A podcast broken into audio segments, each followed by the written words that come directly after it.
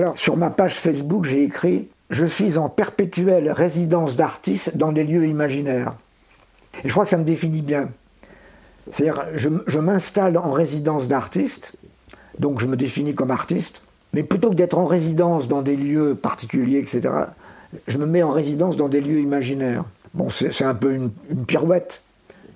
Moi, je me définirais comme un artiste qui travaille par rapport à des lieux et dans lesquels j'essaie de construire des, des fictions. Et ce sont ces fictions qui vont générer des œuvres. Alors, elles peuvent être, ça peut être du dessin, de la photo, des, des textes, etc., etc. Bon, ma démarche, c'est ça, quoi.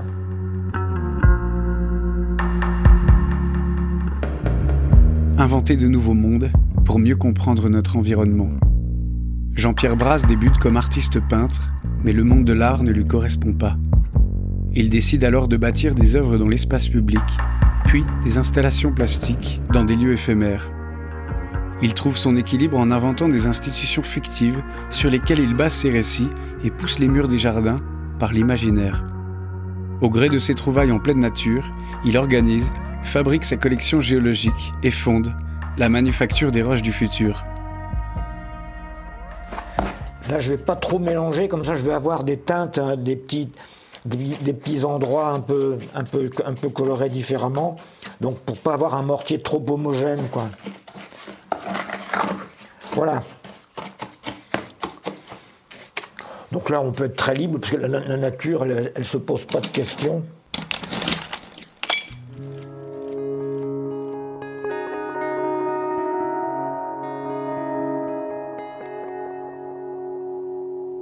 je vais vous raconter l'histoire en fait.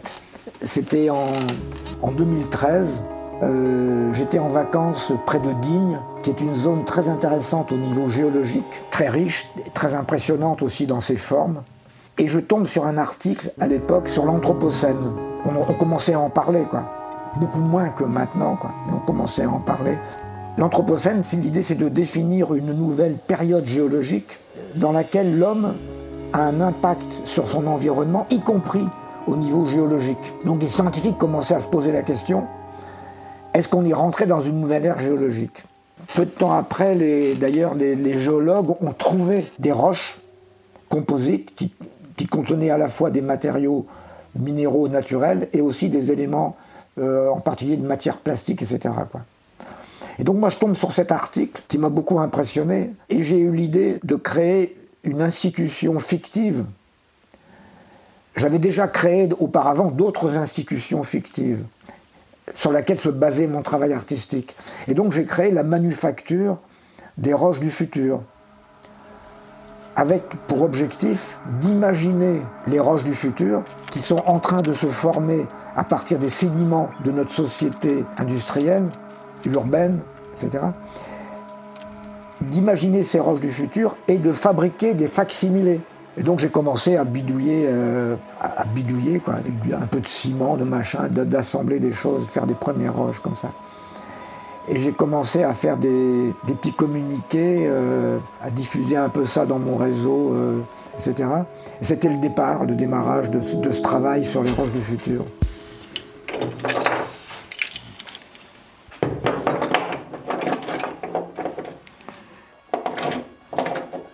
Alors, dans la nature, on trouve certaines roches qui sont en fait composées de, de galets ou de roches anguleuses qui sont agglomérées par un ciment naturel.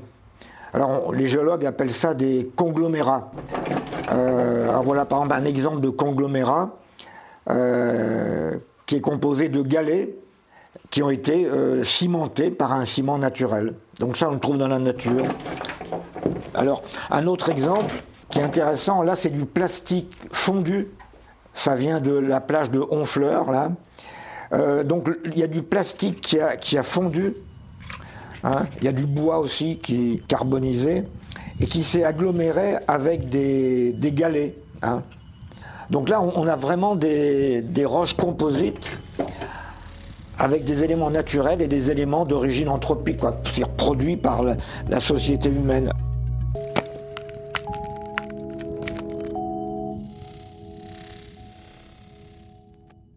Donc moi, ce qui m'intéressait, c'était de, de baser mon travail artistique sur l'utilisation de codes non artistiques. Alors des codes journalistiques, je faisais des communiqués de presse, des codes scientifiques, je faisais des expositions avec des cartels scientifiques, etc. Je tenais même des discours pseudo-scientifiques. Ça, ça m'intéresse de jouer, de travailler sur les codes, en sachant que l'art utilise aussi des codes artistiques, aussi. Et c'est bien de créer la, cette espèce de, de confusion parfois. Quoi. Barjacite, plastiglomérat, débris rocheux, déchets minéraux, matières plastiques et fossiles de Nodulea pictorialis. Numéro d'inventaire L328 2021. Alors par exemple, quand je fabrique mes, mes roches du futur, prenons l'exemple des roches du futur. Alors j'imagine des roches du futur. Alors je, dis je vais en fabriquer. Alors je réunis des matériaux naturels, des sables, des graviers, des coquillages, des tas de trucs comme ça, qui peuvent être constitutifs de sédiments du futur. Mais moi, mes roches du futur, mes sédiments, il y a aussi des déchets de notre société industrielle. Alors ça peut être d'ailleurs des déchets métalliques, hein, oxydés, de matières plastiques. Ça peut être aussi d'ailleurs des, débris de béton, de carrelage, de choses, c'est-à-dire des matériaux que l'homme a fabriqués en puisant dans le monde géologique. Donc j'ai tous mes matériaux et je vais installer un, dispositif technique qui va me permettre de fabriquer ces roches. Alors j'ai besoin d'un liant, alors je prends du ciment, un peu de ciment, et puis je vais assembler tout ça pour fabriquer des, des, roches. Je vais leur donner une forme, alors plus ou moins informe, ou ça peut être la forme d'une carotte, puisqu'on peut faire des carottages dans les, dans roches, etc. Donc ça, c'est le dispositif. Et puis après, ben, j'ai ma palette de matériaux, et après je vais agir pour les mettre en œuvre. Et là, ben, c'est des tas de choix. C'est comme quand on écrit, on choisit des mots. Donc, euh, et à un moment donné, on expérimente des tas de possibilités. Puis à un moment donné, certains objets sont plus parlants que d'autres. Il faut faire attention à ça parce que on, en élimine beaucoup. On jette. Il faut faire attention avant de jeter parce que il ne faut pas toujours faire confiance à la lecture du moment. Alors des fois on dit non ça c'est c'est peut-être moins bien, mais il y a quand même quelque chose d'intéressant, je vais le garder un peu, etc. Ça peut susciter, relancer quelque chose plus tard, quoi. Puis à un moment donné, la chose est faite.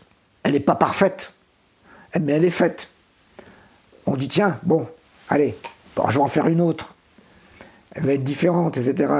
Puis après, on a une, collection, puis après, on élimine, on en garde. On passe au, on passe en cuisine. Donc là, nous allons fabriquer une roche du futur.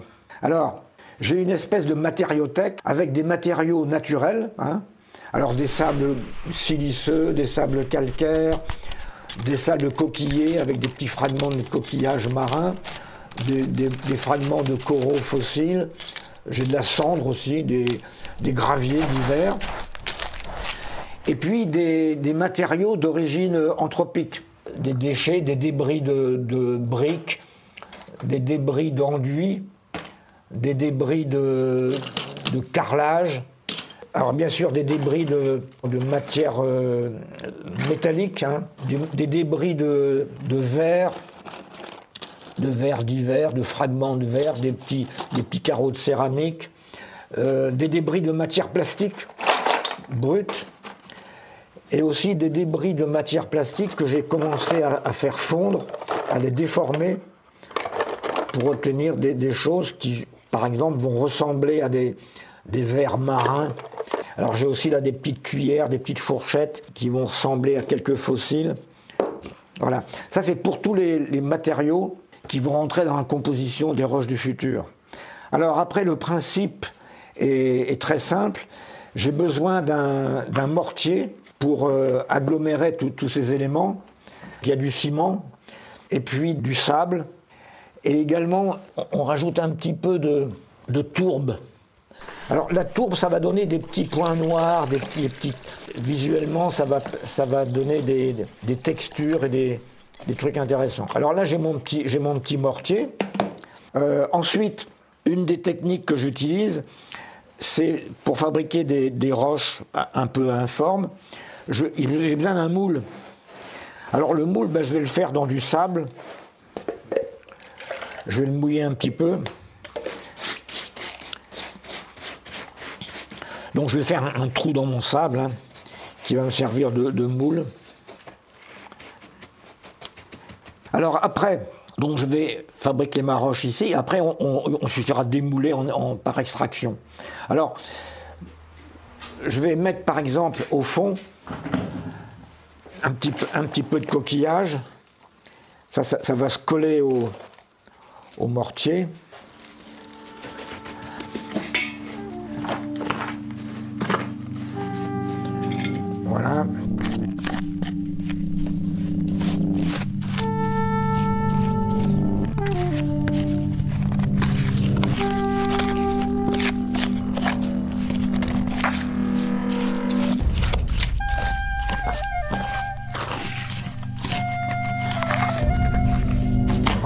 Un peu de sable.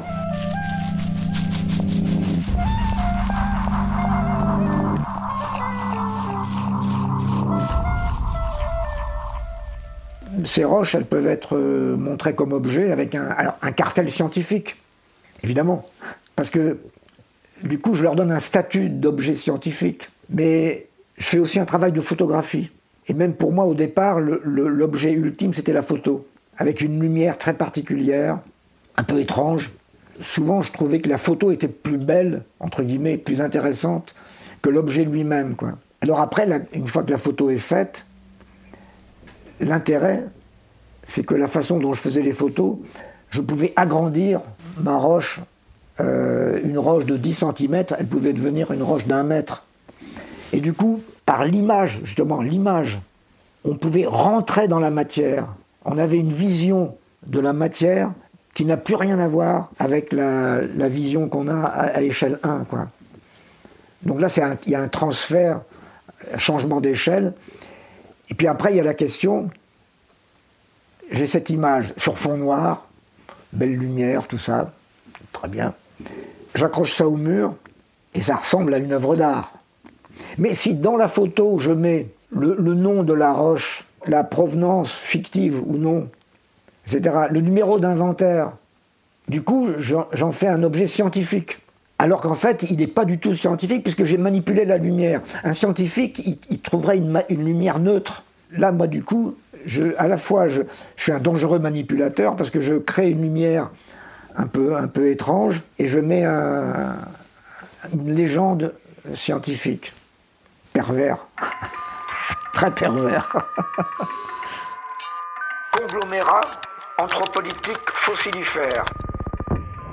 Sable, gravier, coquillages divers et métal oxydé. Pseudo Hermodis caronculata. Numéro d'inventaire L205 2016. Quand on fait une expo scientifique dans un lieu culturel, un centre de création artistique, on joue sur l'ambiguïté.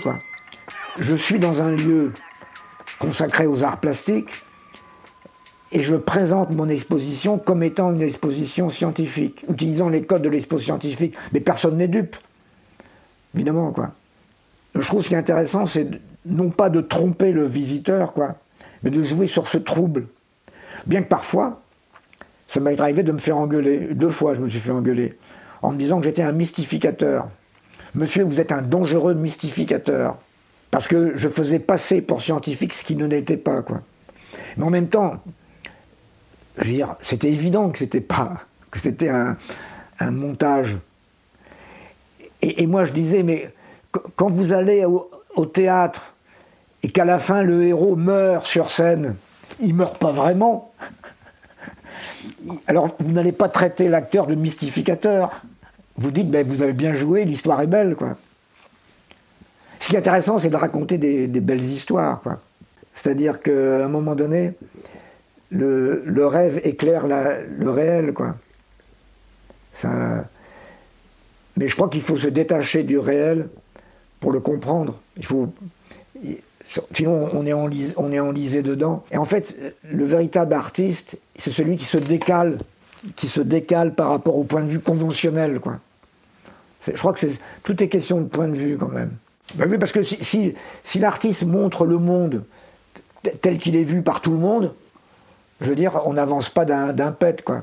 Donc, euh, un artiste, c'est quelqu'un qui va, qui va se décaler, qui va tout d'un coup. Euh, mais j'imagine c'est pareil en tous les domaines. Hein. Voilà.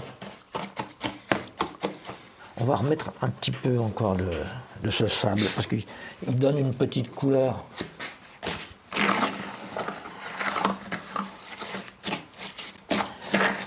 Va déjà tapisser le, fond. Dans ce cas-là, il y a une partie des, éléments qui, vont être qu'on ne verra pas, qui vont être intégrés dans le, dans le mortier. Donc on a surtout intérêt à travailler la, la couche finale. Quoi.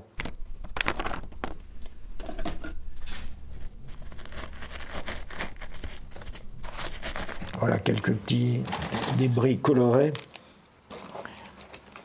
Il faut penser à, l'aspect final. Donc là, je mets des choses en parois latérales.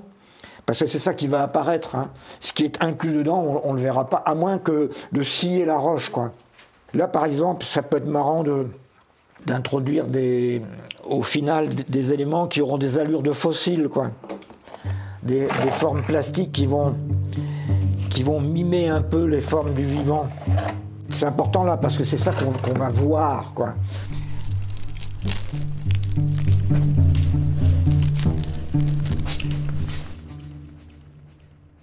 À un moment donné, tout s'obscurcit, quoi. C'est-à-dire, je crois avancer dans mon boulot, je dis ça va, je vais, avancer, ça va, ça, ça se passe tout d'un coup, ça merdouille, quoi. C'est tout simple. Ça avance pas, ça bouge pas. Et à ce moment-là, le, le fait de prendre la route, de sortir, alors Ici à Barjac, ben, on a des sentiers pas loin, on peut se balader.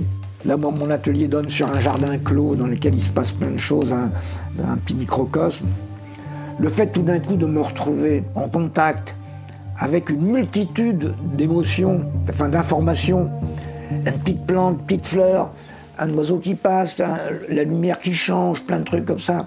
C'est une espèce de multitude d'émotions, de sensations, d'informations. Et tout d'un coup, il peut y avoir un, détail qui va tout relancer. Quoi. Ça peut être une chose minime.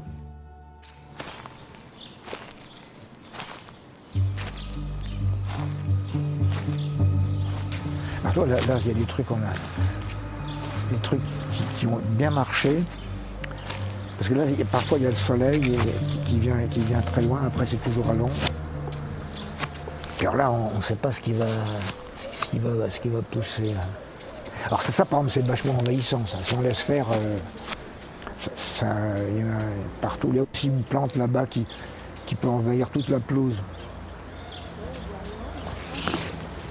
Alors voilà, on est dans, le jardin qui jouxte l'atelier.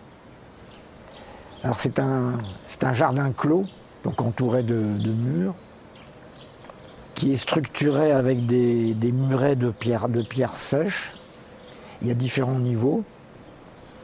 Et je trouve ce qui est intéressant dans un jardin clos, c'est qu'il est à la fois clos, c'est-à-dire il a des limites très précises, et en même temps, cet enclos définit un extérieur. Le reste du monde, pas en fait. Et je pense que les jardins clos sont propices à, à l'ouverture, quoi, imaginaire. Alors tout ça, ça, peut être évocateur de... Ça, fait travailler l'imaginaire, quoi. Tout d'un coup, ces, ces jarres qui ont un petit côté italien, ces plantes aussi, c'est la façon dont... Les, pierres surtout, moi je, m'intéresse beaucoup évidemment aux, pierres. La façon dont elles sont posées peuvent évoquer des, pseudo-constructions.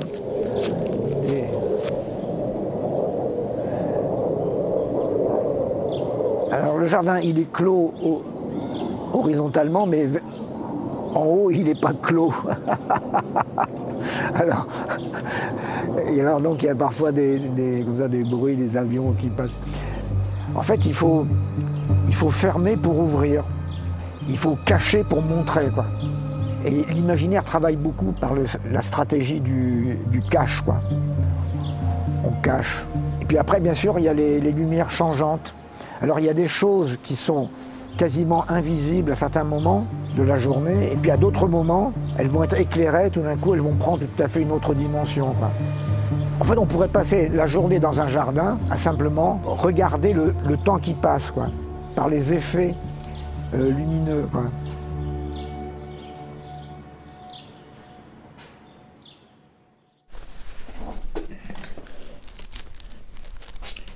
Là, c'est pas mal. Là, il y a du métal, du, des matières plastiques et un peu de tout. Alors ça, c'est intéressant parce que ça ressemble vraiment à un coquillage. Alors du coup, je vais mettre à côté des vrais coquillages. C'est pas mal de conjuguer les formes du vivant et les formes artificielles qui peuvent être similaires. Quoi. Alors il ne faut pas que ça ait l'air trop régulier, évidemment, parce que Parce que dans la nature, c'est le, hasard qui fait les choses.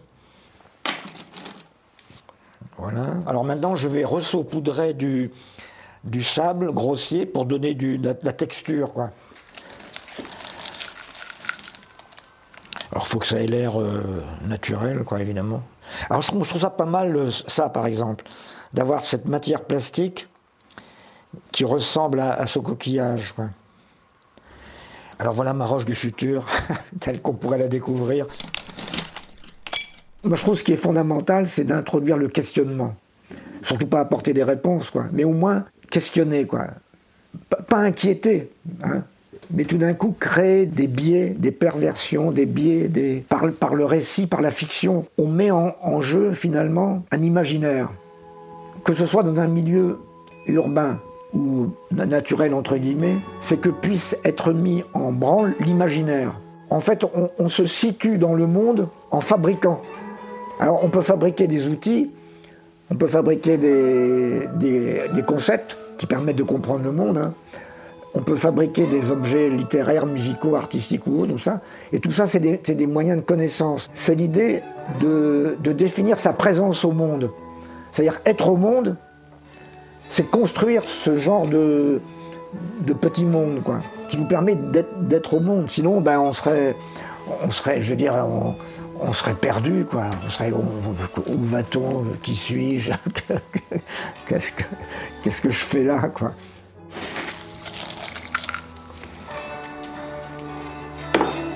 Voilà.